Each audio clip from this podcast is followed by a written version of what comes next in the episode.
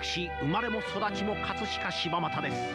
帝釈天で産湯を使い姓は車名は虎次郎。人呼んで風天の虎と発します。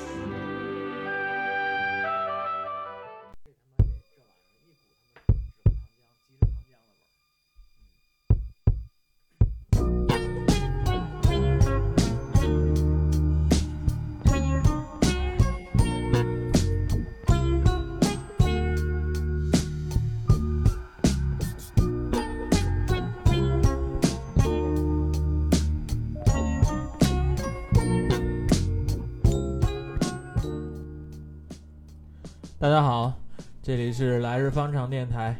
我是波哥。大家好，这个休息了一星期，新的一期节目又跟您见面了，我是台长。Hello，大家好，我是阿珍。好的，那个我们今天一上来给大家放了一段，这个是那个银次郎的故事，这个电影是吧？嗯中文叫那个日语叫做《男はつらいよ》，男人真辛苦啊！男人真辛苦，是这里面的那个每一每一部的开头，那个银次郎都会做的一个自我介绍，是吧？对对对，但这个电影我真是没有看出来男人哪里辛苦了。我们慢慢讨论。慢慢讨论，他可够他可够苦的。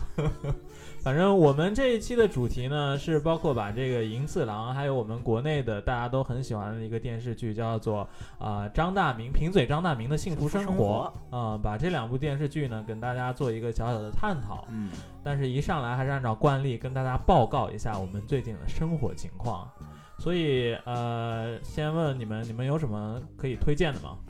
没什么推荐的，就是就是啊，想提醒大家一下，最近这个日本的这个新冠疫情啊，又出现了比较大的反弹。截止到我们录音的这这这天呢，东京已经连续出现了每天超过五百例以上的这个病例，然后就希望在日本生活的各位啊，尽量少出门儿。出门的话呢，还是要做好万全的这个防护准备。这二零二零年也快到年底了，希望大家都平平安安、健健康康的过了这年吧。台长，我还以为咱们录了五期节目，这个新冠差不多就该该结束了呢。我看这个咱们得前五十期是不是都 是新冠？哎呦，你这五十期这说的有点多吧？什么时候这疫苗能能能都出来，那那咱就行了。嗯，是。我给大家推荐一个啊，也分享一个，就是我最近前一段时间看了一本书，是讲的叫做《阿基诺塞盖西》味味觉的世界史。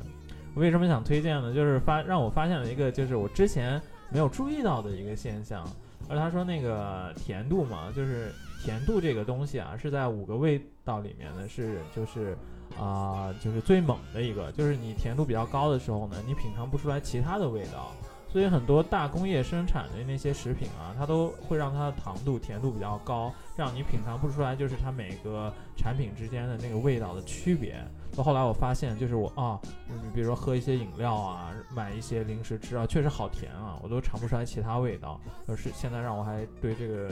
太甜的东西还挺有抗拒的。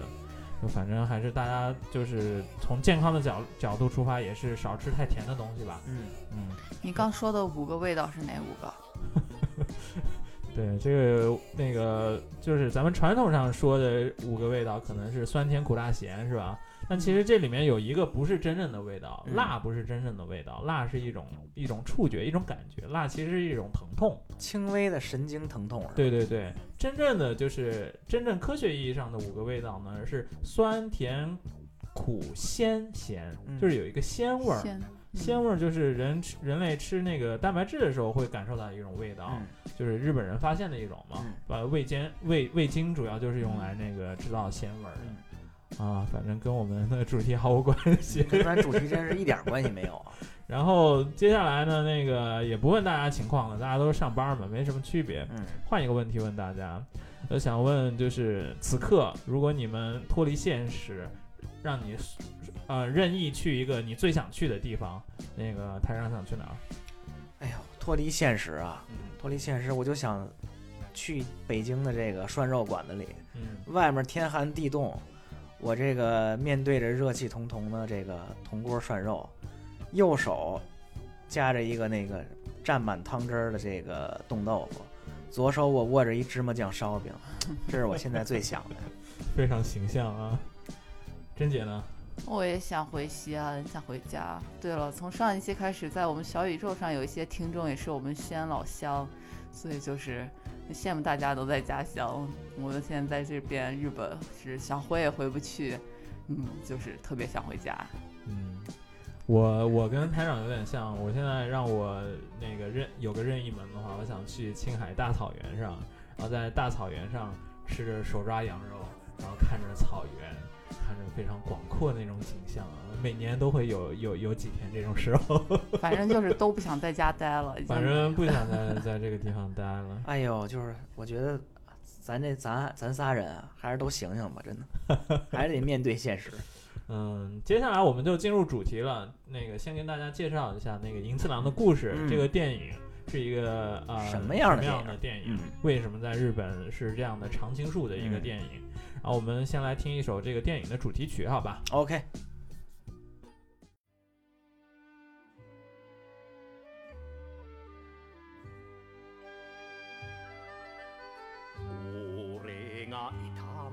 じゃお嫁にゃゆけん。わかっちゃいるんだ妹よ。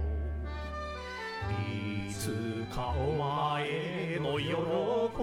ぶような偉い兄貴になりたくて奮闘努力の甲斐もなく今日も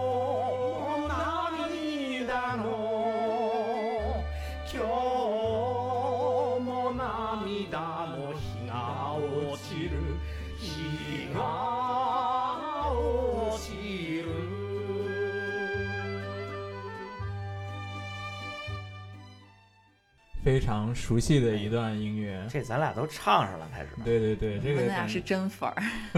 啊，因为这个电影它虽然有很它有很多部嘛，然后每一部的开始都是这个歌儿，所以真的是倒背如流。然后它可能这个电影的话，包括后来的就是那个致敬作品，包括在内的话，差不多有五十部吧。然后，但是大多数的情节都是大同小异啊。不是说大多数，我觉得几乎所有的剧集里，这每一部都是同一个那个模式吧？剧情的那个爬烫是吧？嗯这个非常神奇啊！拍五十部电影，但其实五十部电影，你感觉嗯大那个从远处看呢，都讲的是同一个故事。嗯演出都是同一个故事。虽然可能里面有一些细节啊，然后细细那个细节的剧情各有不同，但是大概的这个那个每部电影的流程都是一样的。嗯，大概是怎样的一个故事呢？台长跟大家介绍一下。哎呦，这故事说来结构特别简单啊，就是车银次郎库鲁马托拉吉罗嗯这么一个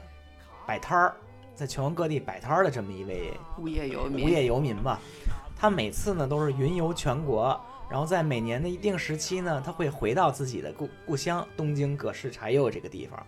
然后见到他久违的亲人，在这个短暂的短暂的相聚的愉快之后，又会因为某些真的是鸡毛蒜皮的小事儿，让人匪夷所思的鸡毛蒜皮的小事儿，和家里大吵一架，愤而出走，继续在全国云游。然后他在每个地方云游的时候，都会碰到一位美女，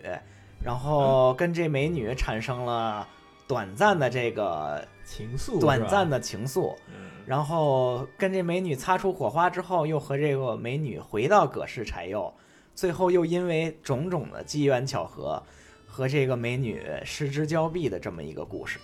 嗯，就是每一部都是重复这样一个故事，就是，呃，前一半儿吧，就是这个银次郎他想家了，嗯。想家了，回家了，大家一家人团聚，非常开心。嗯。但是立马就又吵架了，吵完架以后，那个银次郎在他乡又能遇见一些异性啊，嗯。带来的这种那个关心，嗯然后，但是最后他又伤心了，嗯因为跟这个异性每每都得不到一个那个圆满的结局，嗯这导致他又想家了，嗯，大家可以死循环。是是，大家可以理解为这么一个原因，就是一一个男的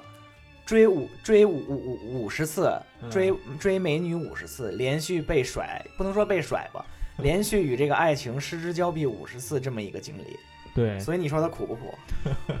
我有点想反驳你们，因为我他这个也不算是单纯的追了五十次吧，嗯。就是他其实和这个每一部的女主角的这个关系还是挺复杂的，就是有的是他喜欢上人家，啊，有的也是呃有这女主角比较就是呃敬慕他，然后也有是他们两个能产生一些共感的，比如是莉莉强之类的，就是还是各式各样的这个关系在里面吧。嗯。啊，确实啊，这个能想起来有一些，其实有几部呢，那个这个银次郎对那个女主角的关系，更多是一种类似长辈的关心。就比如说，好像有一集是他看见有一个就是那个稍微那个智力方面有缺陷的一个女性，然后她是 Hanako 对对对对，是哇，台长是倒背如流啊，五十部的女主角都倒背如流。当年在日本找完工作啊，整天没事就看这个我我这个剧我是今年看的，啊是今年大家都在家办公嘛，啊在家办公你 时间比较自由嘛，啊！是在家办公，分头都留空吗？看一波大是吧？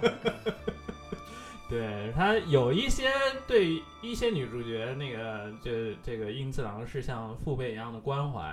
然后有一些有时候呢是那些女主角其实是感觉他们很喜欢英次郎，嗯然后他们甚至会最后跟那个英次郎表白，嗯，但是英次郎在这个时候往往他他都会拒绝退缩拒绝这个女主角，那心情也很复杂。嗯反正我看的时候我都嗯看的都很愤怒，我很生气。就临门一脚搞不定。对，就哇，这女女主角都这样了，你一次郎怎么还那样呢？真是，你想啥呢？这这天上给你掉这么大一馅饼，嗯，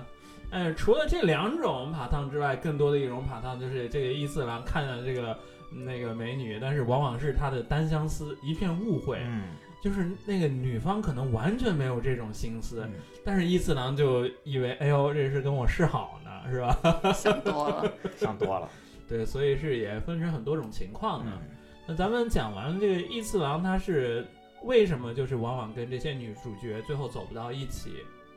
咱们再讲一下，他往往又是那个回到家以后，为什么又要离家出走呢？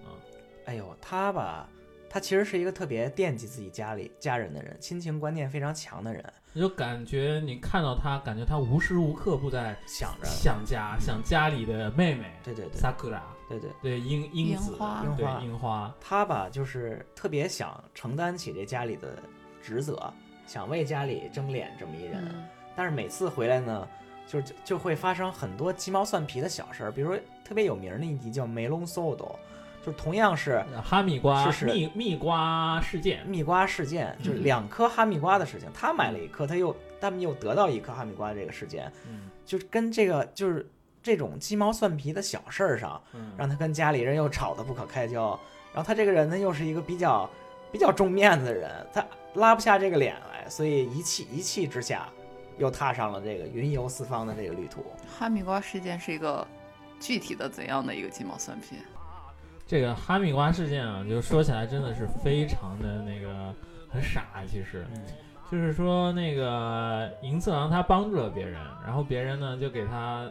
给他家里面送了一个哈密瓜。送到的时候，银次郎他不在家，但是他其他家人就包括他的什么叔叔婶婶啊，他们都在。嗯然后他一回家，结果叔叔婶婶他们发现，哎呦，这个西瓜，这不是西瓜，这个哈密瓜切完以后没有那个银次郎的那份儿，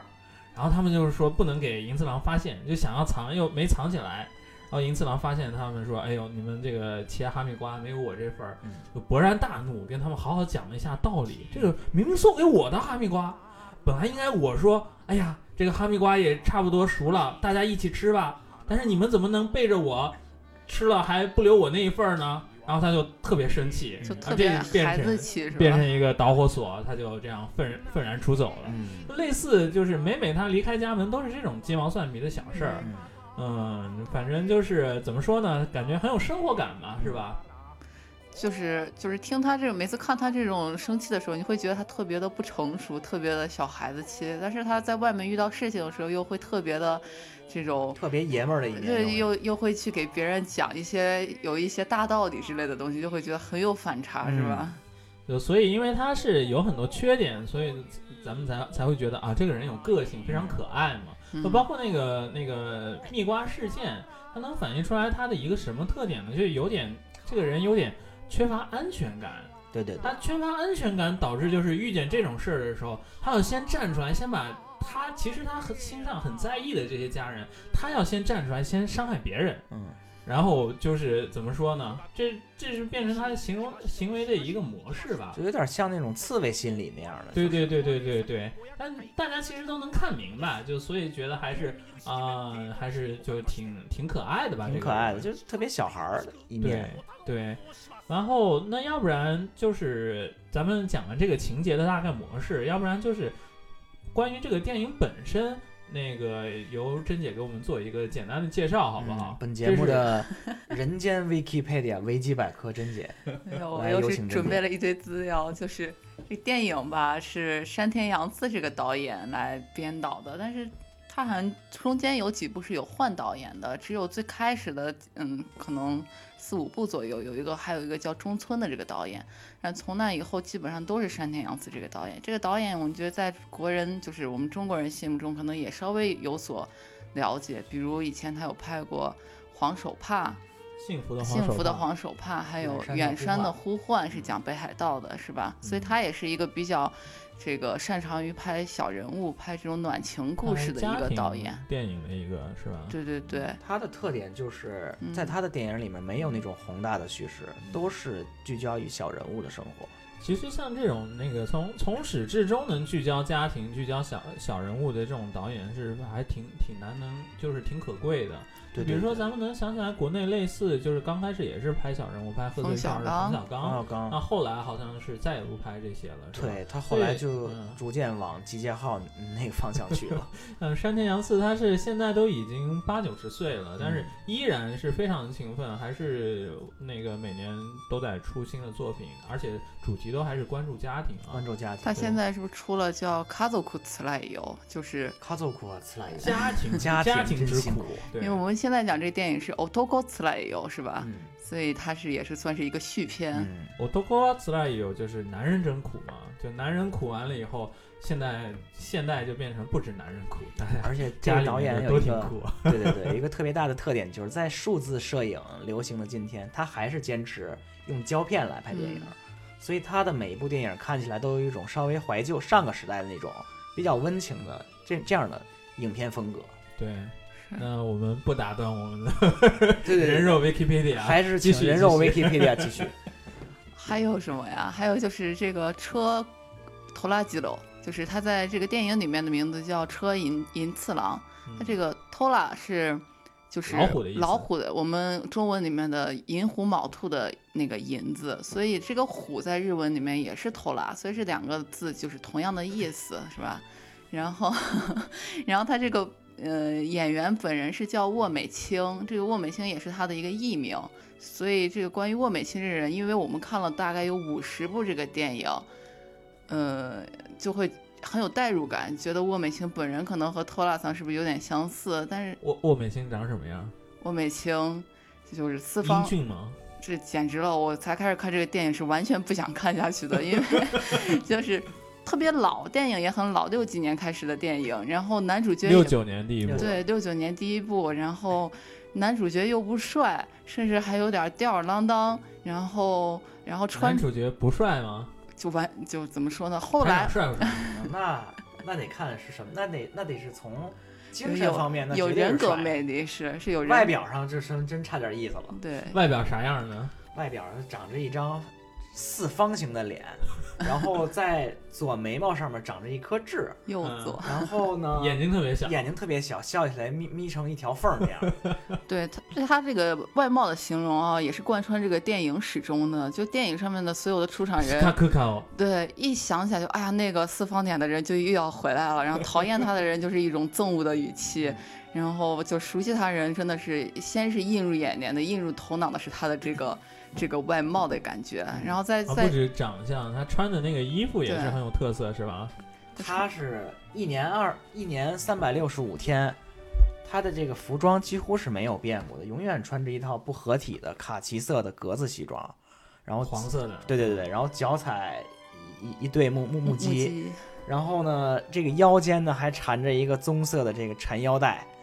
这是他的一个真的是标志性的打扮了。特别那个就是洋不洋、土不土的那种。对，土不土，洋不洋。然后你要说从时尚品味来说，真是很很差的品味了脖子上一直系着一个那种护身符，啊！对对对，手指上戴着一个金金戒指手链，金手嗯金金戒指金戒指，还戴着一个一顶小礼帽，是不是？对小礼帽就，大家能想象一下，他这个他这个那个西服还不会好好穿好，他只是披在身上，他袖子是不会穿进去的。然后，然后他那个腰上的腰带不是我们想象那种窄腰带，它是宽的那种护腹型的，有那种就是毛线勾出来的那种感觉。就是在国内，我估计就是那种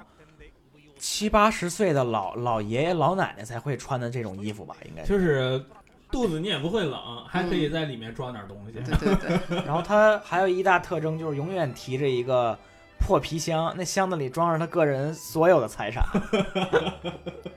嗯，对，因为他的职业就是旅行嘛，嗯所以他的那个东西就很少，嗯就到处那个走街串巷儿那种。他就是走遍了全日本，摆着小摊儿，然后你会发现他每次摆摊儿的内容还不一样。我每次都很好奇他从哪进货，进的都是一些就是坑蒙拐骗的东西。但是啊，我们说了说来说去说的还是 Kuruma Torajiro，我们没有说到 沃美清，对对，对，我们刚才说的还是这个电影里面的角色啊。是那个沃美清跟他这个角色是有什么不不一样的地方吗？就沃美清这个本人，他其实是一个特别努力的、特别嗯、而且特别爱看书的一个人特别。认真，对，特别认真，而且属于是日本的国宝级的这个欧瓦莱给也不算是他是是一个天才型的喜剧喜剧演员是。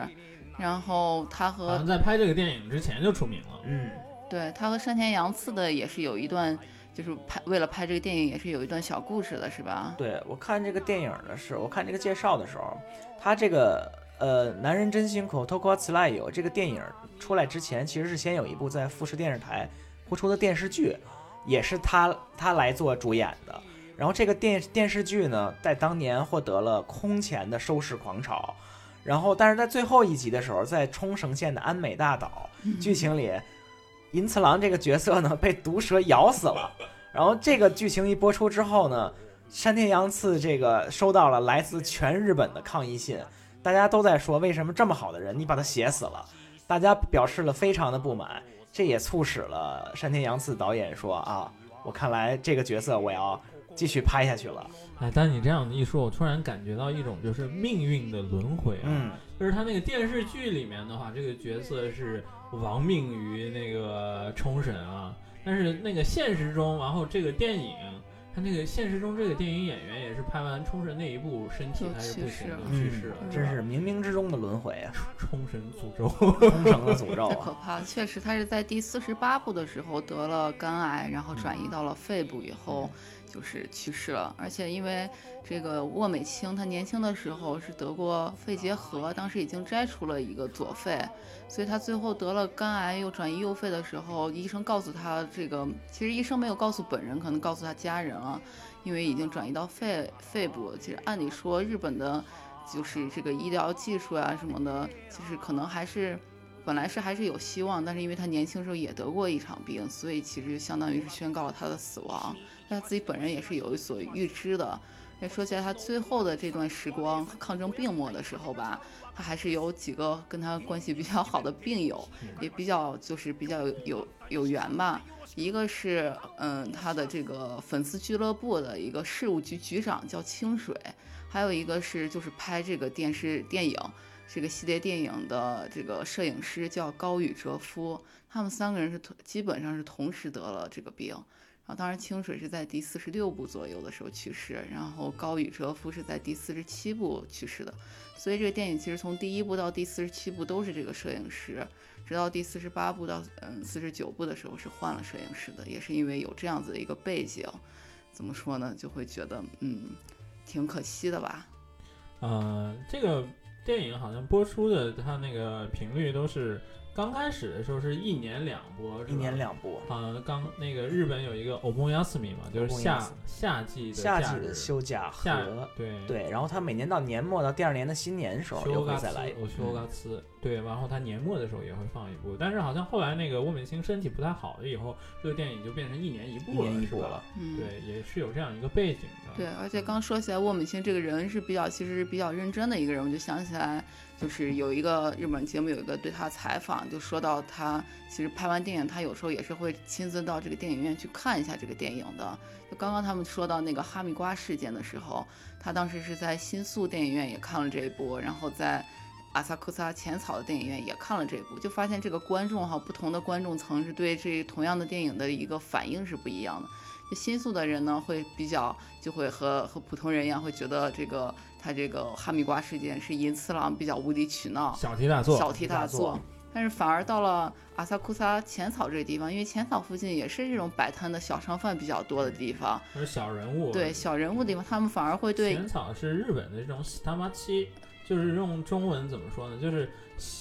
平民老百姓住的地方，就是最接地气儿的四合院平民老百那，种，就是那种嗯胡同胡同胡同文化那种那样的地方嗯对，也是摆摊儿的地方，所以这些小人物就反而会对托拉桑、对这个银次郎会产生共感，会觉得啊，我他该生气。哈密瓜不分我一口，对啊 你们真是太坏了。没有我哪儿来的这哈密瓜？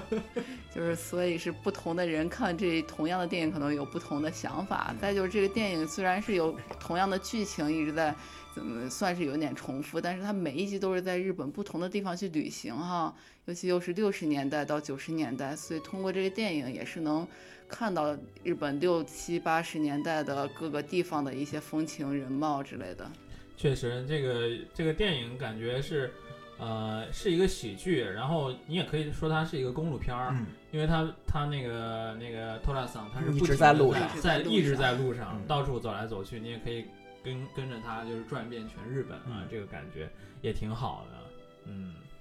这个电影儿，而且特别难得的一点是什么呢？它真是日本电影界的一股清流，我觉得，因为你第一部一九六九年的这个时候是日本学生运动、反战抗议以及全世界越南战争在打的最激烈的时候，这世界上充满了动荡不安的时候，日本国内也非常动荡不安的时候，能有这么一部完全没有任何暴力啊、血腥这些。这些这些情节完全渲染的，完全就是表达了人情世故和这个人间真正的温暖的这样一部电影，在一九六九年出现，而且这个电影呢一直持续了到现在有五十年的时间，所以真的这是一个，这也是非常不可思议的一件事儿，我觉得。这个说起来，这个电影里面虽然是没有暴力啊，但是往往他那个就是托拉桑，他都会跟一个塔扣下球嗯，叫怎么叫什么章鱼章鱼章鱼章鱼社长章鱼社长，他俩往往会吵架，甚至会演变成轻微的动一下。轻微的肢肢体冲突。这个塔克夏夏九，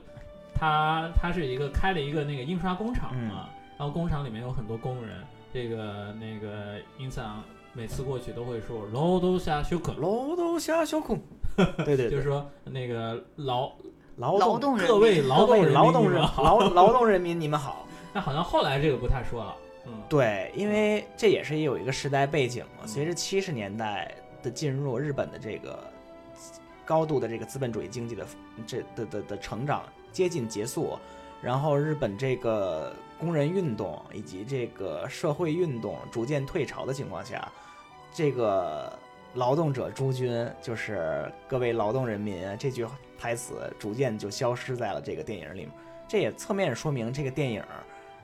也在侧面的反映了日本时代的时代的变迁。确实啊，毕竟这个电影毕竟是一个获得过怎么获得过那个吉吉尼斯世界纪录的一个电影，嗯，是好像是单主演，然后系列最长，然后最多的一部电影。对对，对，确实还是怎么说呢？感觉今后也好像这个记录很难被打破了，是吧？我觉得应该是嗯不可能被打破了。好的，呃，那我们接下来呢，给跟大家再更详细的介绍一下这个那个呃银次郎嗯这个人他的性格特征。嗯我先给大家放一个他本人的一段那个电影里面的一的一句原声好了。嗯，人それぞれに運命というものを持っております とかく羊の女は角に立たすなというがもしそんなことを言っているんだとしたらあなた方娘さん一生お嫁に行けない。なそうだろ？ううじゃないよ。こうやってポカンと口を開いて私の話を聞いているということはだ。今日一日デートをする恋人がいないということだね。まあ私の話を聞きなさい。しかし人間一寸先の運命は誰にも予測ができない。私の話が終わる。あなたが帰ろうとする。パッと出会った美も秀麗なる男が生涯の伴侶になるかもしれないよ。人は見かけによらぬもの。どこから見ても女に絶対モテそうもない男だ。好，现在是放了一段那个电影里的原声啊，是那个银四郎他在叫卖，嗯，他说是叫卖，其实他是在摆一个摊儿，在给别人算命的这样一个。卖那个算命的书，主对要为为这目的。对，银四郎在这个电影里面的主要的职业经历大概是怎么样的呢？哎呦，他的职业经历吧，他其实没有什么大的职业经历变动，每次都是在全国摆各种摊儿。呃，错，我是知道他其实换转过行的。，哎，呃怎么呢？他他当过和尚。哦哎呦，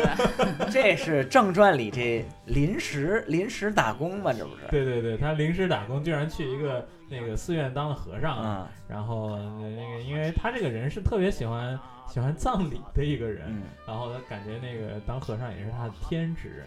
然后他平时在全国四处叫卖的时候，有时候都是卖一些一看就是那种义乌的那种小商品。小商品。然后除了卖小商品之外，他有时候就是像刚才那样，他是给给别人算命或者卖算命的那种书，卖算卖算命书，嗯，就感觉，但是他那个口条特别好，嗯说起来都是一串一溜的，嗯然后那个感觉每次好像都卖卖的非常不错的样子啊。嗯，如果是身在咱们现在这个年代，没没准儿搞那个直播那个哦对啊带货，那是没准儿能火。那那是顶流啊。那个这个伊次郎这个人，他性格都有什么特点？台长你觉得呢？他这人性格吧是比较不拘小节的一个人，嗯，然后呢，性格总体来说是比较好，比是是是是是比较豪爽，待人比较厚道，是是那个心里很热情的一个，心里很热的一个人。但是呢，他在遇遇到一些关键问题上，特别是关于自己的关键问题上呢，他会展现出一种就是让人有时候让人比较生气的懦弱，这是他性格里一个比较突出的特点。他这个其实性格里面的这种懦弱、逃避型啊，其实嗯，我看了他那个前传前传嘛，他爸爸就是一个这样的人，嗯就是到了关键时刻，都是他家里都是当时那个都是他妈妈做主的，嗯所以这也可能是一种那个叫什么继承吧。嗯他这个本身的那个身世其实是比较坎坷的，嗯就是他是他爸的私生子，嗯然后就是在那个家庭里面怎么说呢？就是他他他在那个家庭里面，他他的妈妈对他非常好，嗯不是他亲妈，是他的养母对他对他非常好。嗯但是他在那个就是日本当时那个柴又是一个很小的那种熟人社会嘛，所以就经常是遭人非议啊，这样嗯遭人白眼儿这样。对，所以这也跟他这种那个性格的形成有一定关系，是吧？然后我们在电影里面也能看见他偶尔他还还会去找他亲妈，嗯亲妈是在那个大阪 开那个 Love Hotel 的。啊，Love Hotel 啊，就是所谓情人旅馆，你们都懂的。嗯，啊对对对对对叫菊花菊 Kick 桑，，Kick Kick-san 桑，嗯对。然后他还有还有什么其他性格特点呢？而且你刚说到看他前嗯传，前传是 NHK 拍的一个几集六集左右的一个电视电视剧剧是吗？其实是那个山田洋次他关于这个托拉桑的身世，他写了一本小说，嗯叫做《恶童》，嗯是讲那个托拉桑小时候的一些事情的。然后就你看完那个小说，然后那个 NHK 根据他那个改编了一个电视剧嘛，嗯然后就是那个少年银银次郎，嗯然后你看完那个就可以对他的很多这种性格的形成啊之类的，都会有有一些这些理由，嗯会会有一些了解吧。嗯反正还是推推荐给大家看一下。比如为什么他每一集都会和一个美女有一些这个瓜葛？也是在啊前传上介绍他的妈妈，当时这个电视剧是井上真央演的，他的这个嗯母亲养母，对对，算是养母，因为他这个养母其实对他特别好，对，反而是他的生父就是一直都很心态有点嗯别扭，所以他生父对他真的是不好，就是经常是那个打骂他，而且瞧不起他是吧些？说些阴阴阳怪气的话，就是每天都跟他说这种阴阳怪气的话。反而井上真央演的这个养母就特别的美丽，又特别的温柔，然后特别的器重他，算是把他当做全家，因为他本本身其实还是有一个哥哥的，就是嗯这个家庭的亲生的儿子，但他那个哥哥从小病弱，对，所以反而他应该是作为这个家里唯一的男子嗯。汉，就他这个养母是对他特别好，对，然后又很漂亮，所以他其实对美女肯定是有一种天然的这种亲近感，也比较天生的好感。嗯，天生的好感这。也能这确实能解解释他为什么后后来会有那种就是看见美女就是莫名其妙的，想要帮助别对对人或者对，这 每次都怦然心动啊！是，然后嗯，包包括他那个前传里面，你你也能看到他就是他的那个欧吉桑、欧巴桑啊，那个叔叔婶婶对叔叔婶婶年轻时候的样子，然后也能知道，反正他们过去就是过去的一些情况吧，包括这个托拉桑最后不是离家出走了以后，才开始当。当这种那个嗯走街串巷的这种嗯摆起摊儿来了。摆摆摊儿嘛。他为什么离家出走呢？就是因为那个他那个养母去世了以后，嗯然后家里就只剩下他的亲生父亲，还有还有还有他妹妹萨库拉，嗯然后还有他嘛。他是觉得那个他跟他的那个生父关系真的很不好，然后如果在家的话，他肯定会跟他他那个生父每天是吵架，然后那个 ken ga。所以他是为了那个给他妹妹一个良好的生活环境吧，所以才离家出走的。那他是在十六岁左右嗯，离家出走，然后我们这个电影第一部是他相隔了二十年，在他可能三十岁中、嗯三十五岁左右的时候，第一次回回到了柴油这个家乡，是，对对对，所以这个都可以串联起来的。算是给他的人生怎么说呢？开启了一个这种惯性吧，就是遇到了问题，然后他就不想给自己的家人，尤其不尤其不想给他的妹妹添麻烦，所以他就选择远走高飞，这样开启了一种他的人生的这种模式。嗯所以说他他那个这种人生模式也给他带来了另外一种性格特点，我觉得就是他可能没有那么社会化，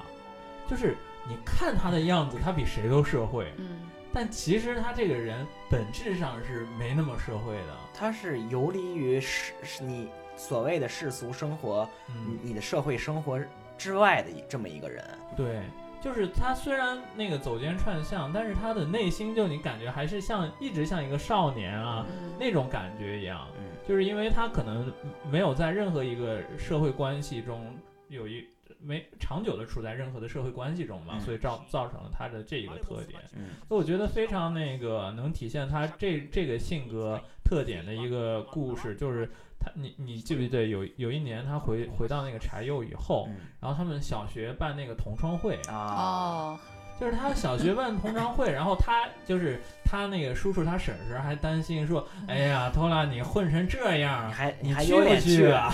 而且他也有人他是很爽朗，哎呦。对有这事儿去啊，然后去了以后，他那些小学同学有些也是达官贵人啊，对，但是他看了他们以后，他也没有什么就是啊说你们我们现在身份不一样了那种感觉，他还是小时候我我我是怎么对待你的，我还是那样对待你。对，去的时候他们不是有那个签名的地方嘛？对然后那些人说：“啊，这个四方鸟的可千万不要来，小的时候欺负我呀，怎么怎么样的，都在他说他的坏话。就说坏话的时候他进来了，然后还就是觉得完全没有问题，然后和大家还是说说笑笑，但是所有人都是翻白眼儿的看他，但他自己也不太在意，是吧？对对对，这个所以他性格的特点，一个是非社会化，就是还有那个造成另外一个结果，就是说明就是造成他这个人特别的爽朗，就是他看淡了一切，就看淡了一切，真的是没有什么，就是生活中可能就是啊、那些职场的事儿，可能对对他来说都不算事儿。现代人面临的诸多烦恼，就职、恋爱、恋爱他，他有很大烦恼啊。比如说就职啊，人上下级关系啊，嗯包括像人情世故、财产等等方面的烦恼，在他的面前都是浮云啊。对他，不，他看淡一切这些问题，可能对他来说，人生的唯一课题就是爱情，就是爱情。反正所以他这个侄子也是从小看着他这个不靠谱的，嗯，舅舅，开始是也是有一种怎么说鄙夷，或者是觉得自己舅舅不靠谱。但是随着他这个侄子稍微长大以后，可能也是理解他舅舅的这种非社会化，反而是产生了一种敬佩的心情，是吧？满男他侄子叫做。对对对。那要不然这样的话，我们那个顺势就给大家放一段原声，是嗯那个就是托拉桑教他的那个侄子满男的一个人生哲理的一段话，放给非大家常听一下有道理的人生哲理。对对，うんさなんだ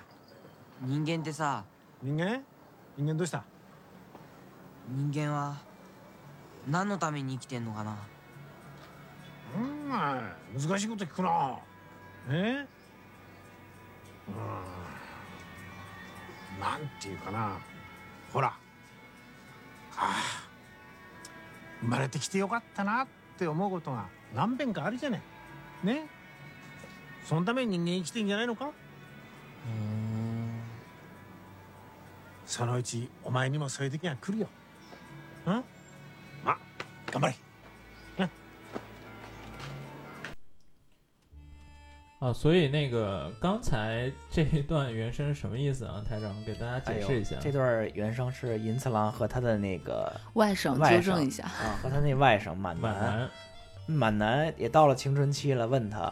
这个我吉桑啊，这人为什么活着呢？嗯，然后这个银次郎说：“哎呦，你说我书读的少，你问我这么难的问题，我想想啊。”他说人：“人为什么人人人是为什么活着呢？就是因为有的时候你会想到啊，活着真好，哎呀，我这一天活着真是世界真美好。我我就是为了能不断拥有这样的想法，人才这样活着。你说不是吗？难道不是吗？可是他说的那个，就感觉说，他说人生中有时候也有那么几次时候会觉得，哎呀，活着真好，嗯，就是为了这种时刻而活着，而活着嗯，反正也是感觉非常豁达。对对对。然后那个可能最近的整个环境也都不太好啊，嗯整个这个那个新冠这个期间，呃，希望如果有人能听到这儿的话，也想一想，这人生还是有很多美好的时刻，没错，没错咱，们还是为了这些美好而活着，是吧？嗯？嗯，所以这个电影真的确实是因为它跨年年代的跨度非常长，然后电影的又是有有这么五十部嘛，嗯所以我们真的一时半会儿想把这个电影里面的大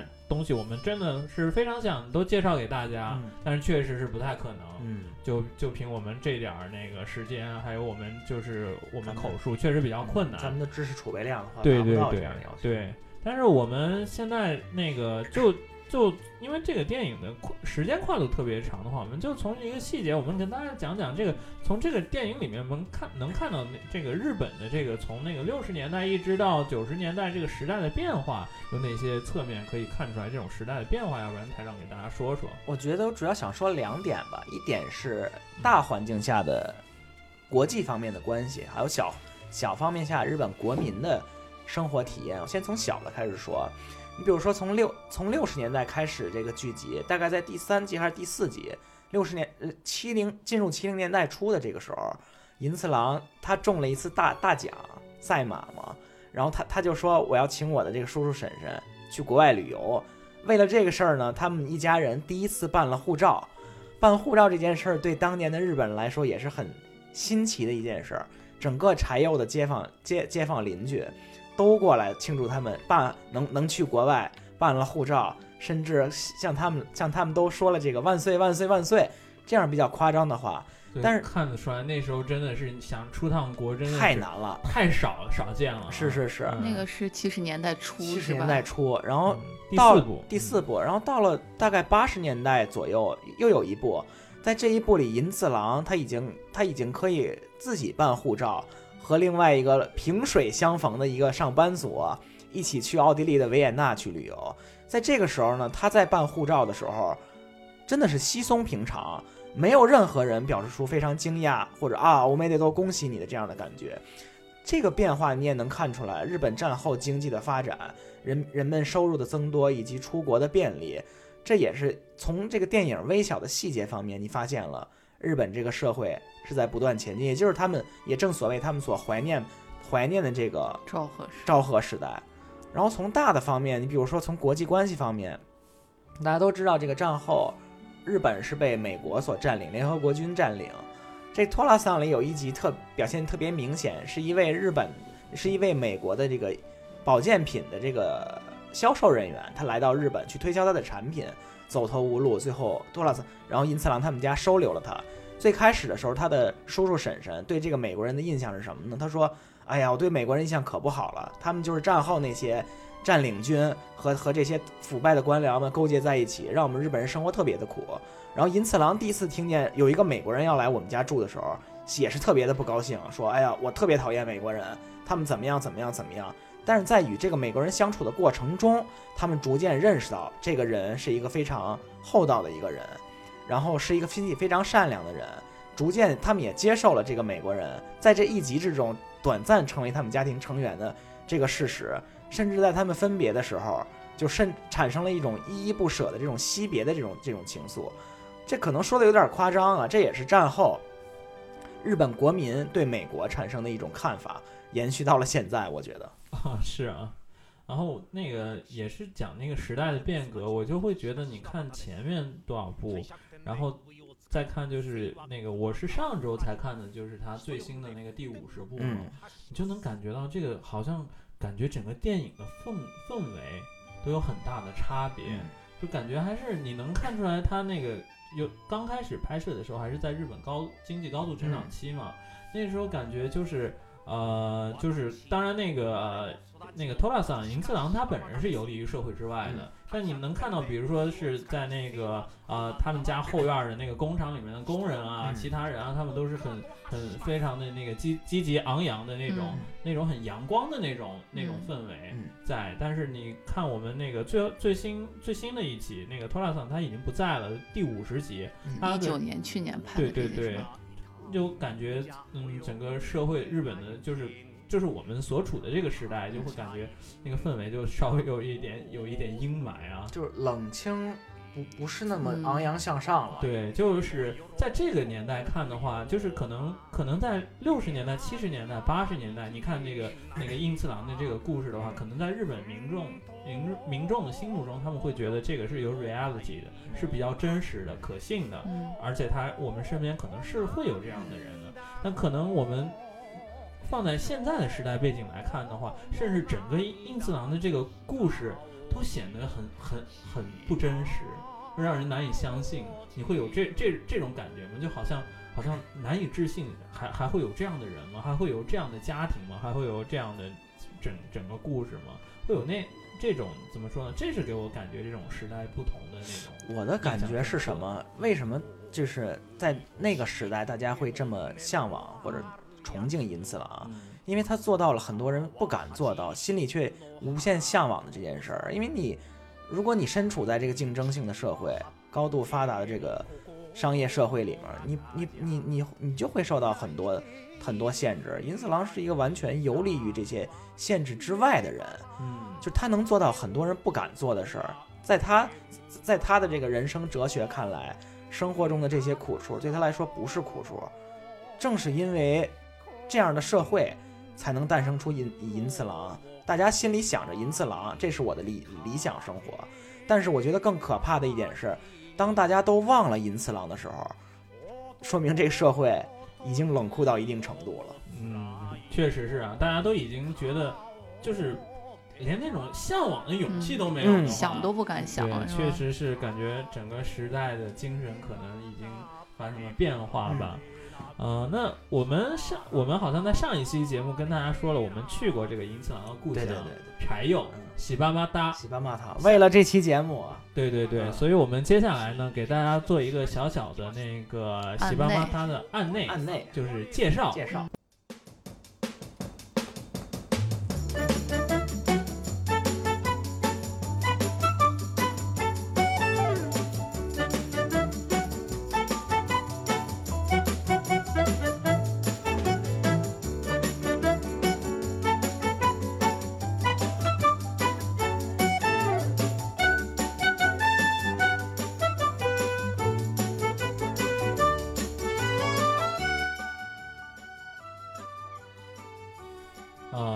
以这个我们上周去的那个那个柴又嘛，嗯柴又是什么一个地方呢？就是你看那个电影啊，你会发现就是这个托拉桑他们家里面是开了一个店，开了一个店是卖那卖个青团儿的，卖青团儿，类似青团儿，就是那种 上海的那个青团，就是糯啊，应该是糯米吧？他用那个糯米，然后掺上那个叫什么，那个那个叫什么艾草汁儿吧，啊然后再蘸上红豆沙吃的这么一个传统点心。啊，对，是反正是他家开这么一个店，然后那个店的位置呢就在这个柴又这这条柴又的商店街上。对对对对，所以说，那个电影里面，我们经常能看到，就是那个托拉桑他在这个呃柴又的这个街上的一些情景，然后包括他家里家里店里面的那个情景。嗯他家里这个店也是前面是店，后面就是自己自己住的这个家了，嗯是吧？还楼上是他的房间是吧？嗯对对对，所以说那个，要不然那个台长给大家介绍一下，咱们从到了那个柴又站以后是这个是嗯一般是怎么样一个游览的方式？哎呦嗯，出了这个柴又站，咱们就是马上看见的就是银次郎的铜像，在银次郎的对面儿，他这个铜像对面儿就是他妹妹 Sakura 的铜像，凝视着他，就是每部电影非常经典的，他他要从他要从那个柴又站，嗯，柴又离家出走，又要嗯。奔上旅途的这个这个情景，这个是一个一个看这是点是吧？一个看点，一个必须去看的打卡景点吧。按现在的流行的话来说，啊，不过确实是你那个感觉一看就感觉，哎，这个嗯那个你一直看的电影的虚拟跟那个现实有一个交错的那样一个感觉啊，确实嗯没错确实还是有挺有冲击感的。一下这个柴油车站好像就就能看见这个雕像，没错，那个托拉桑就是又要又要出门了，嗯他又要又要不知道去哪里了，然后后面就是他的那妹妹萨克拉，嗯然后再好像甚至能感能想象到萨克拉在说什么，嗯甚至在说哦你讲都会可能都会带可的，都可以可能いつ帰るの？你什么时候回来呀？呃你要去哪儿啊？嗯这样是吧？嗯对，然后呢，这然后再往前走就是他那条商业街了，嗯，再往前走就是面对着那个第十天柴又那个寺庙的那个这条街的这个主干道上，两旁就分布着各式各样的传统老老店吧。 进那个街之前还有一个山田洋次提名的一块石板，是一块石板，然后他送的一个叫做那个长夜灯长，夜灯，嗯，那是沃美清送的是吗？啊对，沃美清送的沃美清送的长夜灯，山田洋次提名的石板，嗯啊，对对对。也算是一个开启我们这个旅途的一个开始的地方，是吧？开始的地方。嗯然后它这这这条老街的两旁就是嗯各种的日本传统的这种老老店，嗯你你比如说有这种，你比如说有这种传统的点心店、嗯，酱菜店，还有卖那种煎饼啊、鲜贝店这样的地方，还有鳗鱼饭的店，鳗鱼饭店，还有这个天妇罗定食的店。这个在这个店里，咱们还留下了美好的回忆啊。啊，对对对，挺好吃的，挺好吃的那家叫什么呢？他们家叫大和家嘛，就是大和家，嗯嗯，，它没有什么菜单，唯一的两个菜单就是豪华版和就是要普普通，还是豪华，嗯很简单。那挺好吃的，是是是嗯天妇罗套餐，天妇罗套餐。我们这个嗯波哥当时一时兴起，还点了这个豪华套餐，吃的是 志得意满啊。是是是，嗯那现在还想着呢，现在还吃完还想吃。然后呢，这条街的尽头就是这个电影每次开头的这个呃一个地方，叫柴又第十天这么一个寺庙。对，对你站在这个寺庙门口，你就会有一种错觉，我到底是在电影里还是在现实之中？对，它那个寺庙其实啊、有点类似，就比如说你放到上海时候，就像城隍庙那种感觉，对对对对就是它是一个地区的一个那个寺庙，标志性的标志性就这个寺庙里面的住持，在电影里面叫做狗贼三马我，见三嘛，狗贼三马，他感觉就是你拿现在的感觉看，有点像是居委会主任那种感觉，他会管这一片区的所有大家的都特别家长里短，是对，然后包括他那个那个呃托拉桑，他自我介绍也也说在那个台下店的，台下天的无有使い。所就是说他出生的时候在那里面好像是怎么说洗了一个那个浴是吧？接接生浴这样。接生浴，对对对，反正是一个不大的一个寺庙，但是你感觉非常熟悉，有一个钟楼。你看电影的话，你老能看见那个 gan 墙元次郎员工的员工敲钟哈，敲钟嗯敲敲钟的那个地方，对，这个员工也是从最开始在就是前面多少部开始他有第一部出演，就开始，第一部就有。嗯然后我们前一段时间看的第五十部，他都已经也是白发苍苍的老老爷爷了。然后去完第十天以后，然后还好像再往右拐，往右拐，然后啊。有一个山田洋次纪念馆和对。和银次郎的纪念馆，它俩在合在一起的，其实是，对对对，这个博物馆里面也是，虽然不是特别大哈，嗯，但内容比较详实。对对对，就是咱们在电影里看到的布景，然后你都可以看看到啊，原来这个他家的这个就是他家的店的格局是这个样子，然后你甚至还能进那个厨房看都是什么样子的，是吧？里面那些电器啊，各各种各样的东西也都是他那个呃七八十年代的七八十年代的，对，反正在里面我是那个尽情的拍了很多照片。对他们波哥平常是不太爱拍照的一个人，那天那简直是除了手机之外，连这个专用的相机都都拿上了。呃 cosplay 了 cosplay 了那就嗯，对。哎，，他那个就是不仅前面是他们家的这个，呃，当沟鸭桑托拉托拉鸭，后面是他们的那个就是塔克小丘章鱼社长的这个小工厂，小印刷工厂，完全都有，呃，写实的 表啊现出来。就是那个，甚至印刷工厂里当时的那种用那种活版印刷的嗯那些、它那些还是道具都对，还是那种签字儿印刷的，对对对，反正看了以后，当时还觉得哇，就感感觉还挺真的，嗯。嗯但是有一个遗憾就是那个上不到二楼，二层上不去。对，二层上不去。嗯，看不到那个就是那个托拉桑短暂的回家的时候他住的那个房间。对对对，因为他们拍这个电影的时候，是不是其实是没有二层的？它只有到楼梯的那个部分。对对很哎少有他很少有二层，我记得。那个场景，对，就它这个前几部是是实景拍摄，后面的其实是是在室内摄影棚拍摄，事实上是没有二楼的真实存在的，是吧？对对对，嗯，啊、然后走走完了，看完了这个纪念馆以后呢，然后再往后走，好像就是那个呃那个江户川江户川，江户川河，江户川河还有那个银那个江户川河两边的那个就是堤岸是吧？对对对，这个在电影里面也是非常重要的场景。这个银次郎每次嗯，他出场的画面都是从这个江户川的这个堤岸上面缓缓走过来，就是你你真正到那个堤岸的时候，你看到实景的时候，你就能仿佛觉得它正在向你走来那种感觉。对，雷雷打不动，就是每一集的开场的那个场景都是在他对对对那个走在江户川上要也川川边要回家的那个样子，嗯，没？错没错，然后，但是感觉就是走在那个江户川旁边那个那个堤岸，它类似公园儿一样，就有很多人在那做什么，嗯，也有人在那野餐啊，也有人在那儿那在那儿运动啊。电影里面也是同样的场景，嗯，会感觉啊，时代也变了，但是有一些东西也还是没有变，会有一种。怎么说呢？啊，我来来到了这个那个银次郎他待过的地方的那种感觉，是吧？咱们去那天正好是日本快要圣万圣节那会儿，啊，对对对，万圣节当天，万圣节当天，对对，然后你看，就有一家一家人带着自己的孩子，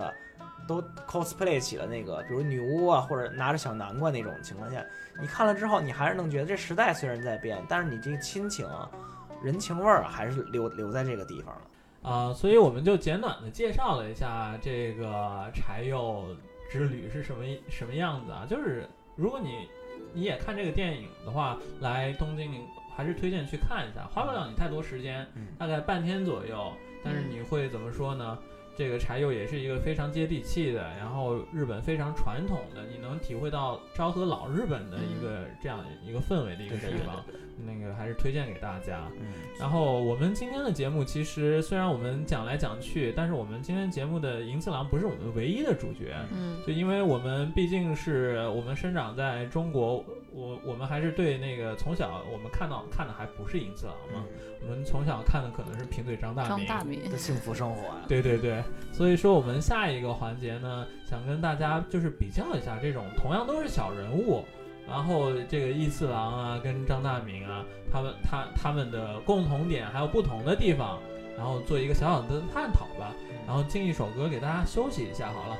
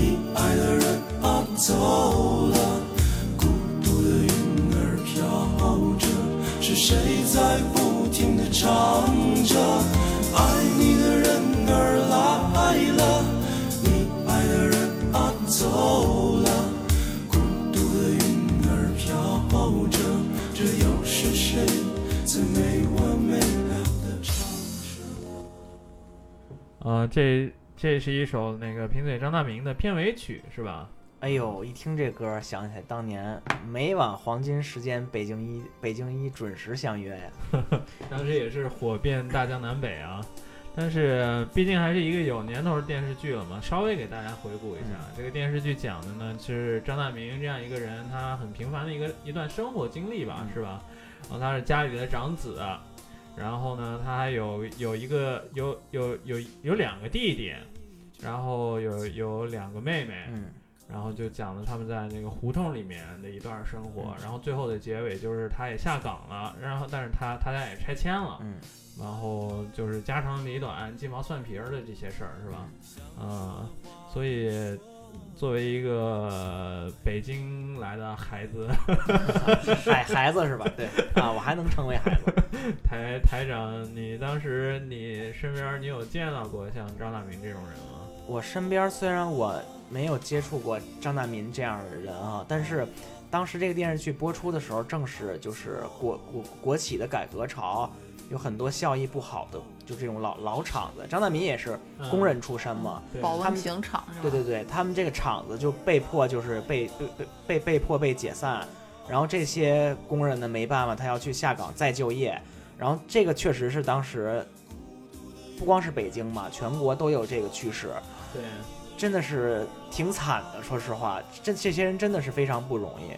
所以我记得那个张大明他也那个下岗了以后做了很多尝试嘛。嗯。啊，首先他迷茫了一段时间，嗯。也是假装上班。嗯。我发现这个 无论是日本还是中国，我发现看到这种题材的，就是大家下班了以后的，首先想法，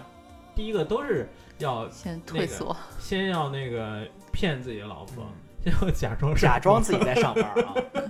这个也是那个男人之苦的一个 一个侧面啊。真是 otoko 次来有，真是次来有。对，他在那个在酒店的那个当那个厕所清清洁工对吧？我记得。在卫生间管理员，因为是高级酒店，嗯然后我看就是在男性卫生间，有的时候客人出客人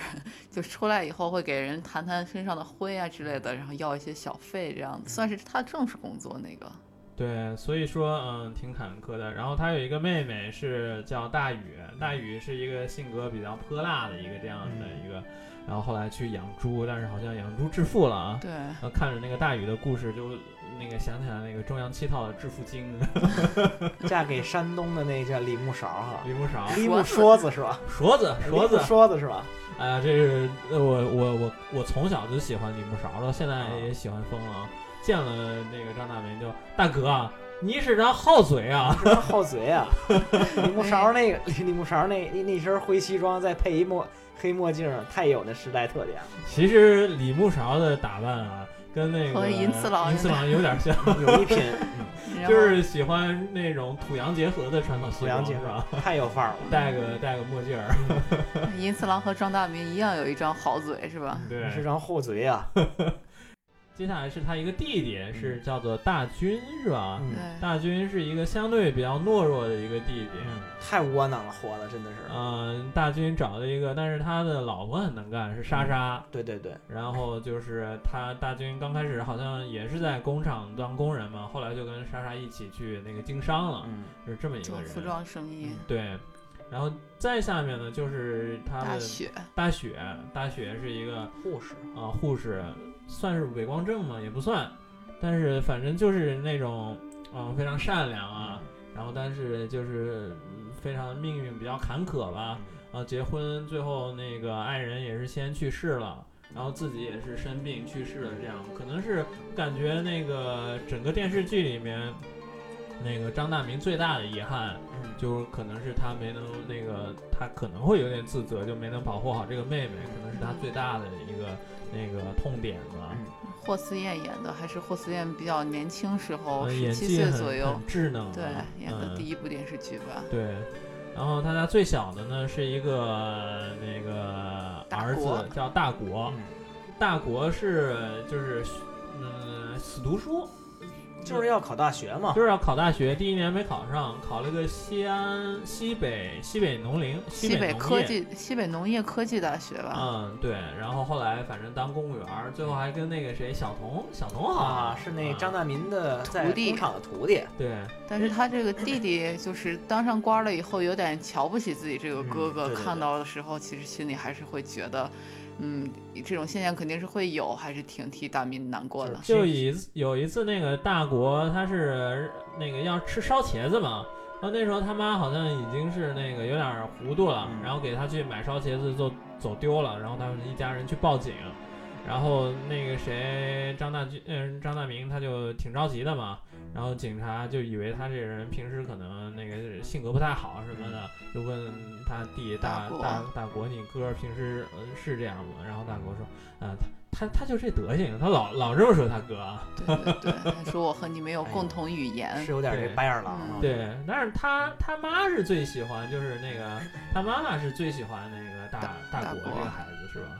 反正就是这么一个电视剧，家长里里短的，然后讲的真的都是一些很呃那个感觉身边身边能发生的是是吧吧？特别嗯接地气儿的一个电视剧。对对对，还是挺好看的而。且觉得很觉得好像每个家庭都会有一个像大明这样，不是说贫嘴啊，就是嗯，嗯需要去张罗事儿，需要管管家里所有事情的这种这样的一个人。对对对。那所以我们讲完这个，回顾完这个剧情呢，就想跟大家那个就是讲一下这比较一下吧，就一一个是中国的小人物是张大明为代表，然后日本小人物呢是呃银银次郎为代表。那讲讲这个，感觉还是有挺多不一样的，但也有很多相似的地方。要不然咱们讲讲他俩相似的地方都是哪儿吧？相似的地方，我觉得首先这两人的性格比较豁达吧，嗯，就是他不太拘小节，嗯，在很多常人看来有很多烦恼的时候的情况下呢，他能把这个问题看得很开，我觉得。但哎呀，其实张大民算豁达吗？我觉得他让我觉得张大民像是一个很平常的、很正常人，银次郎是有一种被戏剧化的，就这张大可能嗯是，就是超于常人的豁达。对但是张大民的豁达呢，是那一种就是平凡平凡人也可以达到的那种。就比如说他他也会有那个电视自己的小烦恼，是吧？电视剧的最后一集里面，他嗯讲了一个，他他跟他儿子讲说是，嗯嗯，讲他的人生哲学嘛，他他就说，呃，那个要是有人来宰了你，那没嗯办法，但是如果没人来宰了你的话，你就用尽一切能力活下去，这就是他的人生哲学。嗯、这种角度上讲，那个张大民还是挺豁达的。但他其实他也有有有犯小心思、小心眼儿的时候，主要是针对徐万军。啊，徐万军你们还认识吗？前情敌，嗯，那个张涵予演的，嗯，嗯是那会我儿都没看出来是嗯张涵予。那那个年代还没出名的张涵予啊，嗯对对对对对，所以反正他们的第一个共同点就是性格比较乐观，比较豁达，是吧？嗯还有什么共同点？还有什么共同点特别表面的就是两人特别贫都。对，特别表面的话就是都特别贫，但是我这个为什么为什么他俩都很贫啊？你会不会有共同的原因啊？是有掩盖自己内心的一些慌张或者是一些不安的地方吗？觉得他们还是苦中作乐吧。嗯说实话，你像银次郎他们家，他这个家庭在日本不算很富裕，算非常，算经济条件非常非常一般的家庭。嗯，张大民这家庭咱就更不用说了，就是非常苦的一个家庭，他家那个居住条件简直啊，真这是太苦了。嗯然后他们在这这么苦的环境下，还要坚持，真的是努力的活着。所以这两个人真的，我觉得这也是他们能苦中作乐的一个根本的原因吧。出身都不是那种很富裕的那种原原生家庭。对，所以我确实啊，可能他们这种比较平的话，就是，嗯、确实是跟他们那个家庭条件不好，然后再加上他们又是责任比较重的嗯那种，可能是有关系的，是吧？对对对，就那个银次郎他有个妹妹，然后他还有他他他家里的嗯怎么说呢？那个叔叔婶婶嘛，嗯然后包括那个张大明的话，他是一大家子都要他照顾，嗯他父亲去世的早，去世的早嘛，然后他就像在家里面的角色有点像半半个父亲那种感觉，嗯然后自己的生活又比较平凡，然后所以觉得除了这种那个范平之外啊，就感觉怎么说呢？要非要总结的话，他俩这种就算是革命乐观主义精神了。革命乐观主义精神。对对对，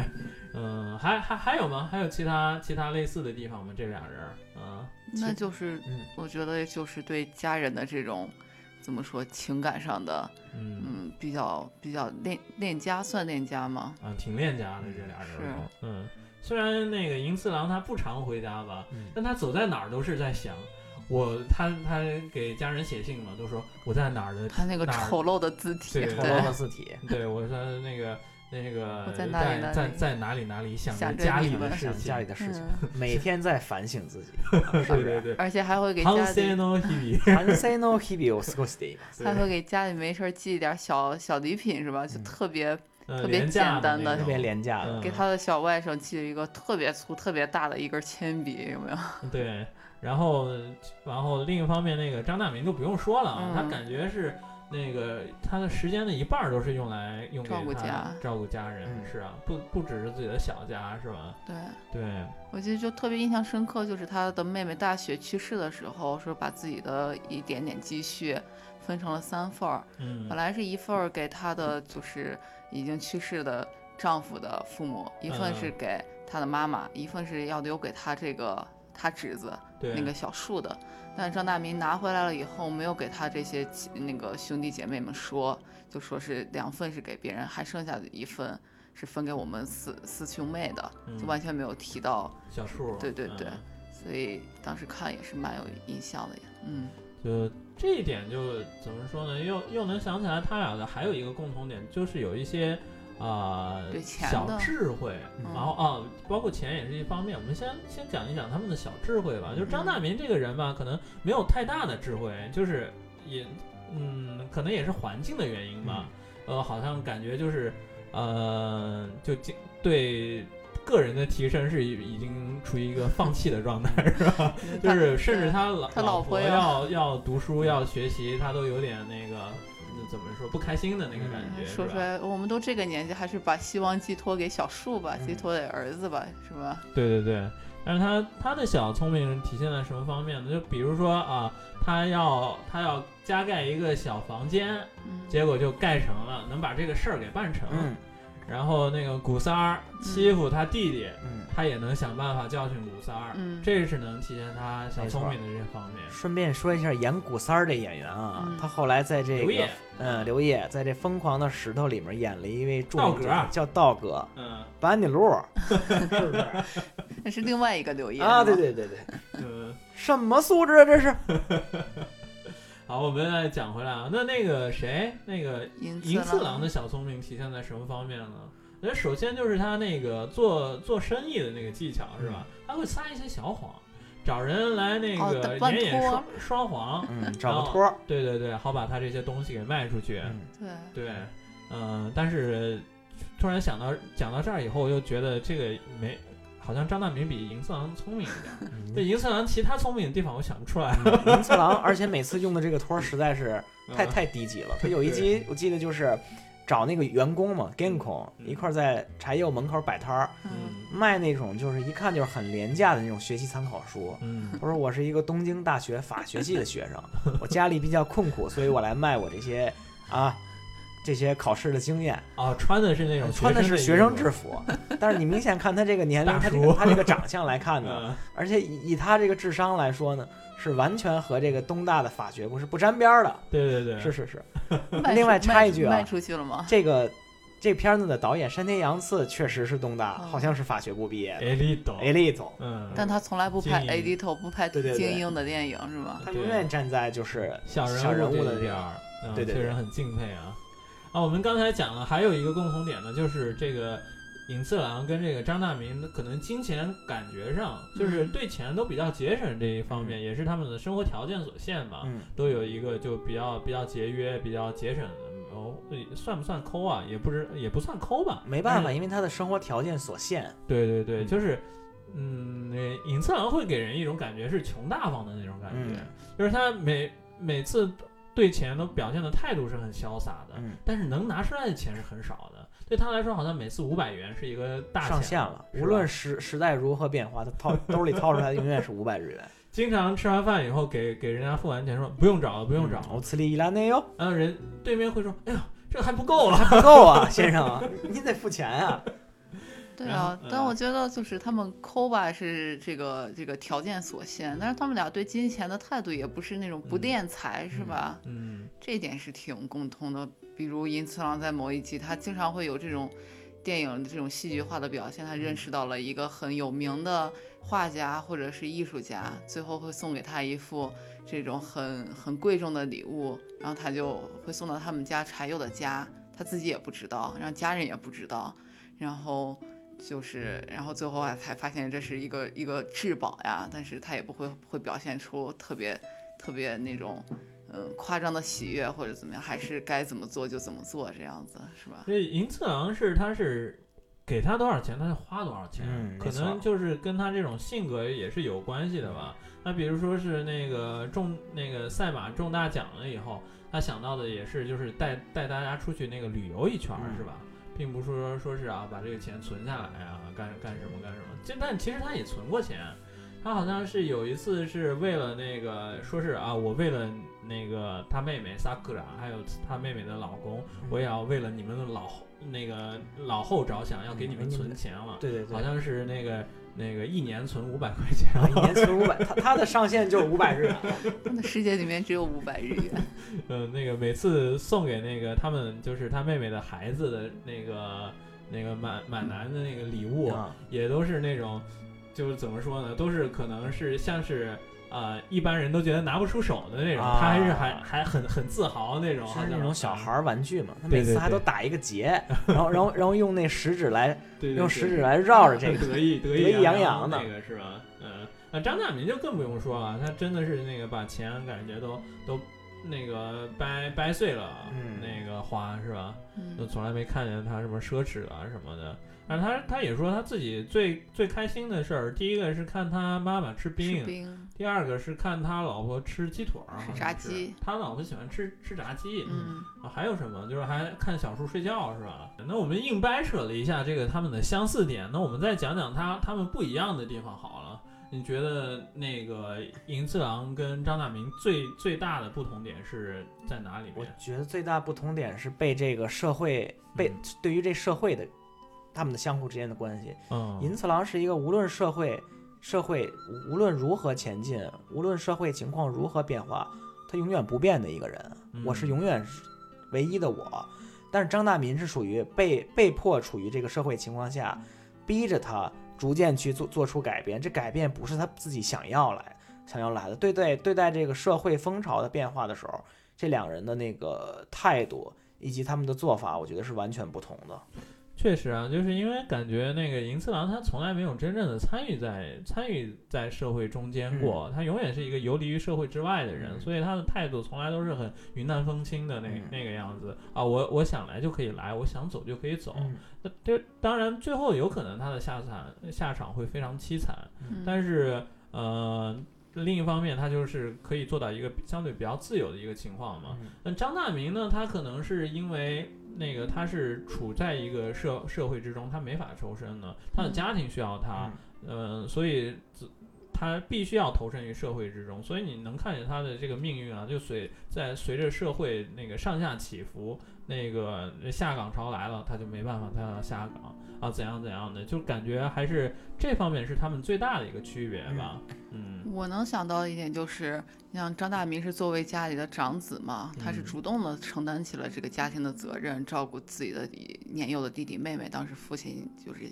很早就去世了。嗯但是尹次郎这个人，其实说起来，他也是需要去继承他们家这个托莱雅他们这家这个店，但他一直属于就是排斥的。就他的叔叔婶婶一直也在考虑他们的后继人，因为这个呃银次郎是姓车，是他们克鲁玛家族的人，但是他这个妹妹啊已经嫁人了，孩子也不是他们家。其实按理说继承人应该是银次郎，但是银次郎一直都是不愿意去继承这家店的。所以可能他们这么多集里面，他这个叔叔婶婶也好，包括他的妹妹也一直都在苦恼这个问题。但是我们看到了最后一部，在第五十部的时候，虽然就是真正的这个演员已经去世了，但这个剧情的设定是这个银次郎好像还是活着的，只是在哪里去旅游去了。然后他这个店其实。就是前面部那一部分已经是被租出去了，做了一个咖啡，做了一个这个算是什么喝下午茶的这种小小咖啡馆儿。嗯，喫茶店对嗯 Kisat，他就已经也就没有再有这种苦恼，就有时候会觉得大家的这些苦恼，随着事情的变化，随着时间的变迁呀、之类的，也是会有他一个自然的解决方式的。嗯所以我觉得两个人可能在这个承担家庭责任上，一个是主动的去挑起这个担子，让别人看了也挺辛苦；有一个人呢，还是追随着自己的心愿，虽然没有承担起这个责任，但是最后大家其实也都是各得其所，也是挺快乐的在生活。嗯，但我稍微想纠正一下，就是那个尹次郎他，我觉得他从来没有一次是旅游去了，就是因为那个逃跑了他的职业就是这个，嗯，日语叫做 gyō 修啊，就嗯行商，就是行走的商人。啊，就是是对哪个地方办那种马刺利，就是那种庙会、祭典有哪儿人多他就去哪儿卖东西。嗯，那他这个我感觉没有一部他是真正的就是完全去玩儿，就是去旅游，除除了那个去去国外之外，啊，其他他都是去卖东西。国嗯。国外嗯。那那次出国经历，可能是他这四十，可能是这个正传四十八部里面他最不开心的一次，他啊，他他不出不出酒店，不出酒店，对，嗯、那个感觉不自在，感觉不自在嗯，反正有有有这么一个经历。然后他回家以后，家人都问：“哎，你去了好不容易去趟国外，都看见了什么？”然后他说：“我看到了一个寺庙，寺庙里面有一个住持。”开始大家听的还都兴致勃勃，后来发现他怎么讲来讲去，好像是讲自己柴油的这个事情。呃，然后还有刚才就是那个珍姐讲到的，说是一个是主动的承担家里的责任，然后一个有可能是逃避嘛。嗯那其实就是那个尹次郎这个情况，我觉得比较特殊。我觉得他是有一种感觉，就是我这个人，我已经从小就被教育的是我我是一个社会化不了的，我不能拘束自己的一个人。我要留在家里的话，我是给大家都添麻烦。嗯所以说他与其说是主动主那个不主动承担，我觉得他更多的是觉得啊，我在家里面我给你们添了太多麻烦了，那我还是走吧，我走了对你们大家都好，尤其是对我妹妹更好。嗯所以他是可能是抱着这种想法，他他才是远走他乡的，所以他内心也是挺煎熬的，他也想在在想留在家里面，然后能跟家人时刻团聚，但是他另一方面又知道他在家里面的话，他什么也干不了，嗯另一方面又是大家的一个累赘麻烦嘛，嗯是吧？嗯，所以嗯，这个还是比较复杂的一个情况。嗯，嗯，还有什么其他的就是这两个人的那个不一样的地方吗？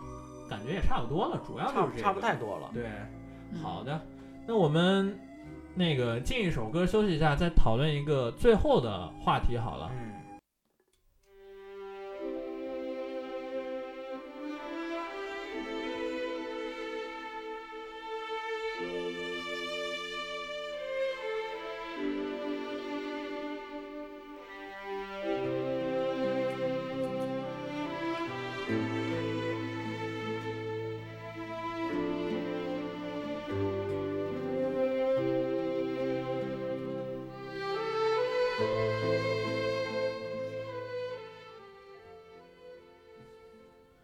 们现在放的这首歌啊，是在那个电影里面，经常是那个在结尾的时候，嗯，没然。后那个银次郎又在一个不知道什么地方的那个自己一个人孤苦伶仃的时候，会嗯放的这么一个歌，在思念的家乡的这样啊。所以我们听到这个旋律以后，其实我们也在，其实怎么说呢，也也也算是在思念着银次郎吧，是吧思念着银次郎啊，啊，挂挂念着他。然后最后这个时间呢，想跟大家讨论一个问题，就是说，会觉得啊、像是银次郎这样的，或者张大明这样的，就是这种小人物当主角的这个那个电影或者电视剧这些文艺作品，嗯好像现在感觉是啊、很少看看得到，或者说是怎么说呢？呃，很少见。嗯其实，嗯，我知道，就是咱们从绝对的来说，就是这种题材的那个文艺作品，肯定不是现在不是没有的，嗯但是能达到像是包括张大明这样，或者像英次英次郎这样的这种热度的，这这样国民度的作品，好像是很多年都没有见到过了吧？嗯你们最近能想到有什么？就是啊、呃以小小人为小人物为原型，以家长那个讲讲家长里短的这样的故事，然后能就是很很火的这种这种作品吗？好像没有吧？我想想，日本其实还有另外一个系列叫《钓鱼迷日记》，这也哦是山田洋次他写的剧本，然后他也指导了一部分这个系列电影。有点像是松竹的这个那个《Otoko a t s u r a 有的续集的这种续集定位，对对对对对嗯。但是它其实也是近几年也没有再更新了，对然后它的这个热度确实还是，实话实说还是比不上这个那银次郎个银次郎的对吧？嗯，啊，那比如说国内呢，有什么就是这那个想象这这方面的电视电影吗？感觉国内现在拍的电视剧也好，就是比如说前一段时间比较火的什么《三十而已》啊，嗯再有什么，嗯，二十岁左右什么《二十不惑》呀，还有拍什么这些讲学生的这些留学生的一些家庭的一些家庭剧，就是感觉是站在家庭剧的基础上，或者是想贴合大家的实际，但是在我看，让我觉得其实有一些还蛮不实际的地方。就是怎么说呢？感觉国内最近有一些这样的那个电视剧或者嗯电影，但是它可能啊、你你你要是非要把它分分类的话，它可能不算是这种讲家长里短的，它可能是职场剧。嗯或者说是爱情剧嗯这样子，它它不只是不像是那个张大民那样单纯的就是讲一个人是怎么生活的这样的，是吧？嗯我记得国内有一个电视剧啊，嗯是在九十年代末、两千嗯年初时候播的，叫《嗯一年又一年》。嗯他那个电视剧就是从改革开放之后一直到两千年初，每集的时候，然后剧也是胡同里这一家人有什么变化。我能想到的可能最近的就是这个了吧，九十年代九十年代末了。所以说，最近至少我们看到的是，我们不了，就是我们觉得好像是看不到的这种小人、小人物为主题生活为主题的草根阶，层的，对对对，这样的。所以我们就想想跟他讨论一下，为什么会有这个现象？就是为什么我们再也看不到这种类似的剧了呢？比如说那个甄姐，你你觉得是为什么呢？我觉得确实哈，想一想现在，包括一些漫威啊之类的这些英雄主义的电影会越来越火，可能每个人心目中还是还是有一种英雄情节吧，觉得怎么说，肯定生活都有一些苦恼，还是希望有觉得小人物是不是？我们也不太想成为这样子的人，因为觉得这样子的人是不是也不能给我们生活带来一些改变，会寄托于一些更有能量、更有力量的人的身上。但是作为我，我会很喜欢这样子的电视剧和电影小人物的东西，会觉得更更亲切，也更真实，更更有共感吧。所以，所以甄姐，你的意思是你觉得大家已经对这种小人物已经没没太多好感了，所以所以我很难看到这种题材。我不敢说是不是，我只是揣测，我只是觉得，为什么我也愿意去看一些英雄主义题材的电影，会觉得，嗯，会会把自己一些希望能做到又做不到的事情去寄托到其他人身上吧。嗯，我觉得可能跟生活节奏的变化有关系吧。你像银次郎正在他很流行的时候，那是在日本还是在还是日本虽然是高速成长期，但是日本传统的面貌、传统的文化还是很浓厚的，植身于每个日本人精神里。那个时代，银次郎应该说它不是一个很快速的快餐化的这种电影，它是一个比较慢的，你要静下心来去慢慢看的这个电影。但你现在你放在几十年后的今天，你现在社会进步的这么快，生活的节奏，每个人工作的节奏，每个人在处在这么高压、节奏这么快的情况下，他应该有，应该不像当年的人一样能沉下心来去干去干那些慢的东西。相反来说，那些比较快速的消费，比如说那些超级英雄电影，我看完之后会很爽，一时一时的情况下，它会解决我这个当前面面临的压力，非常舒压这种情况。所以我觉得这可能和社会节奏的变快有关系吧。嗯，对，台长是说就是有可能生活节奏快了嘛，我们希望来点儿直接的，来点儿快的，来点儿快的比如说啊，你是花同样的时间，你说你是看看个银次郎他啊那个呃。因为银次郎的剧情，他发生了很多跟没发生其实是一样的。对对对对他到最后还是什么都没得到。嗯，说实话，他这个电影来说，你要按起承转合来说，它嗯几乎是没有任何没有任何剧情的波澜的。嗯，这在给人的冲击性的情况下，你和当下流行的这些超级英雄电影可能是没法比的。我觉得，嗯，这确实啊，也可能是一个这种时代造成的，就是人们希望想要快速的看到更直接的，没有时间在像是过去那样子，每年呃每年都要花至少一年两部的话，大概是一年花大概三四个小时来看这个银次郎，又是呃那个怎么说呢？又去做一些徒徒劳，然后看那个陪他成长，可能大家没有这个时间了，是吧？没有这个耐性。嗯，那我我在想的话，我是觉得也是怎么说呢？会我我觉得首先原因可能是现在这种题材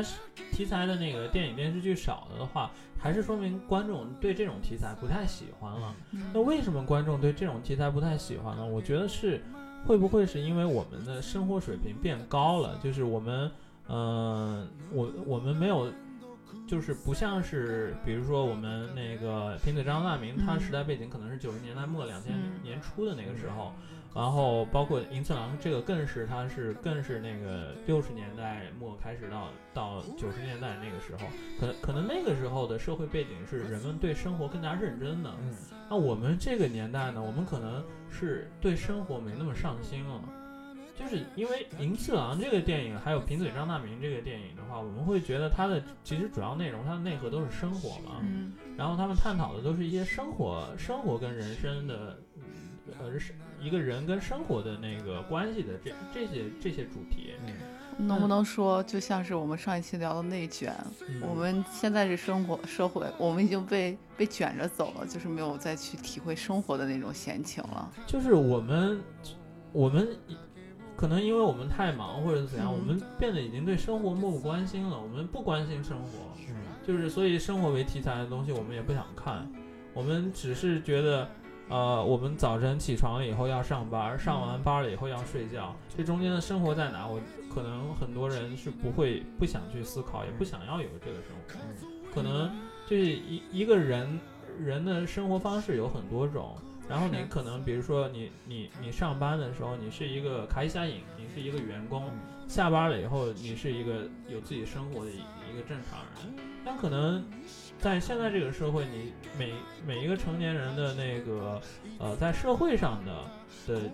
就就尤其是家庭之外的、嗯个人生活之外的这这种角色所要占的时间跟精精力还有比重都是越来越越越来越大的。确实，所以说你你你你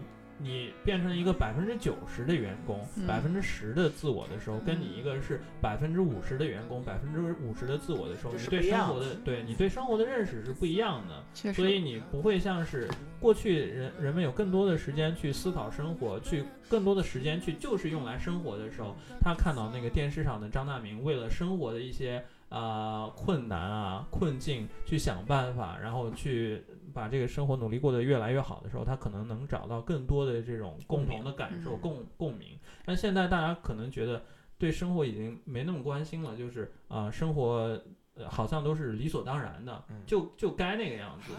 的，所以就不会再再就是对这种呃忙于生活、忙碌于生活的人有更多的那个兴趣了吧？嗯我觉得可是不是是这一方面？确实，你这么一说，我也想到，就是演张张大民的时候，嗯就是他的兄弟姐妹会出问题的时候，他都会去请了假去帮助自己的家人，然后也能看到他们可能下了班几点五六点就下了班，回家以后也要照顾妈妈和孩子。但现在回想起来，我们自己的生活，我们周围人的同龄人的生活，工作了以后，如果不是这个新冠，现在我们都在宅生活。其实平时可能下了班到家都已经九点十点，然后洗洗漱漱，第二天又要开始一天生活。就甚至有这种两个就是夫妻之间一天可能见面的时间、一起吃饭的时间都没有。就确实好像以前的那种，所以把以前的生活剧现在都变成了变成了职场剧，确实是有这种社会背景在里面的，是吧？但是我觉得确实还是跟我们上一期聊的内内卷有点类似的地方嘛，就是我们在忙碌生活的同那个忙碌工作的同时，还是要想一想自己的人生能留下些什么。但是我觉得像那个重温一下这些过去的那个经典，是吧？嗯然后再思考一下生活，多花一点点时间用来，呃，仔仔细的，就是真真正的就是去面对生活，然后去呃思考自己的人生。我觉得可能是在这个年代，这个现在这个节奏的社会中，会变得越来越困难，但也越来越重要跟珍珍贵的一个东西吧，是吧？在这个快节奏的社会里，嗯，在咱们现在不能叫生活，叫活着吧，在活着的同时，抽出一点点时间，想想我到底想要什么样的生活，对还是挺难得的一件事。对，就是，嗯、可能我们现在都希望工作太忙了嘛，都希望来点快的、刺激的这些东西。我们，所以我们眼眼中也看不到那些就是啊、为了生生活的而努力奋斗，就是生活的喜怒哀乐，我们的眼里都已经看不到了，只能看到职职场的起起伏伏啊，或者那些就是离自己比较遥远、跟自己生活没有直接关系的东西。但毕竟我们还是还是人嘛，生活对于我们来说还是最重要的东西，所以说还是嗯 复习一下这些电影电视剧，然后还是在那个怎么说呢，享受生活吧，是吧？嗯学习一下他们这种乐乐观的这种精神，嗯，把在苦中作乐嘛，把自己的那个小生活也经营的有滋有味儿，也可能是比什么都有价值的，嗯嗯，对自己最真实的东西，是吧？虽然在生活中不可能做到像银次郎那样百分之百的豁达，嗯，但至少在银幕，在我看这电影的一个小时之一个多小时这个时间内，嗯，也让我体验一下对真正能够做到真正的豁达。是，好，那我们时间差不多，这一期就到这里面，然后最后呢，给大家送上一首歌，这个是让台长来介绍一下吧。嗯，这个是也是银次郎相关的歌曲啊，是他和他的这个妹妹 Sakura 一起演演唱的一首歌，叫呃银次郎的儿歌。这首歌是主唱是倍赏千惠子，她也是演 Sakura 的这个演员，她本身也是这个松竹歌舞团出身，所以有很深厚的这个歌唱技术，唱得非常好听。好的，带给大家，嗯，我们下期再见。下期再见。还是欢迎大家关注我们的公众号啊，来日方长下划线 Radio。嗯，然后我们在各大平台，包括小宇宙、喜马拉雅、荔枝，还有 Apple Podcast 都已经上线了，希望大微博家去也已经订阅我们。开通。好的，好的，把这首最后这首歌送给大家。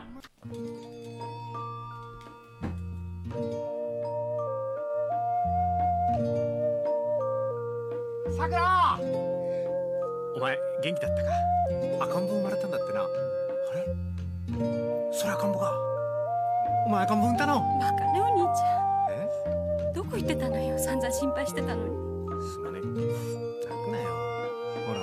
赤ん坊泣いてるよ。ほら。ねん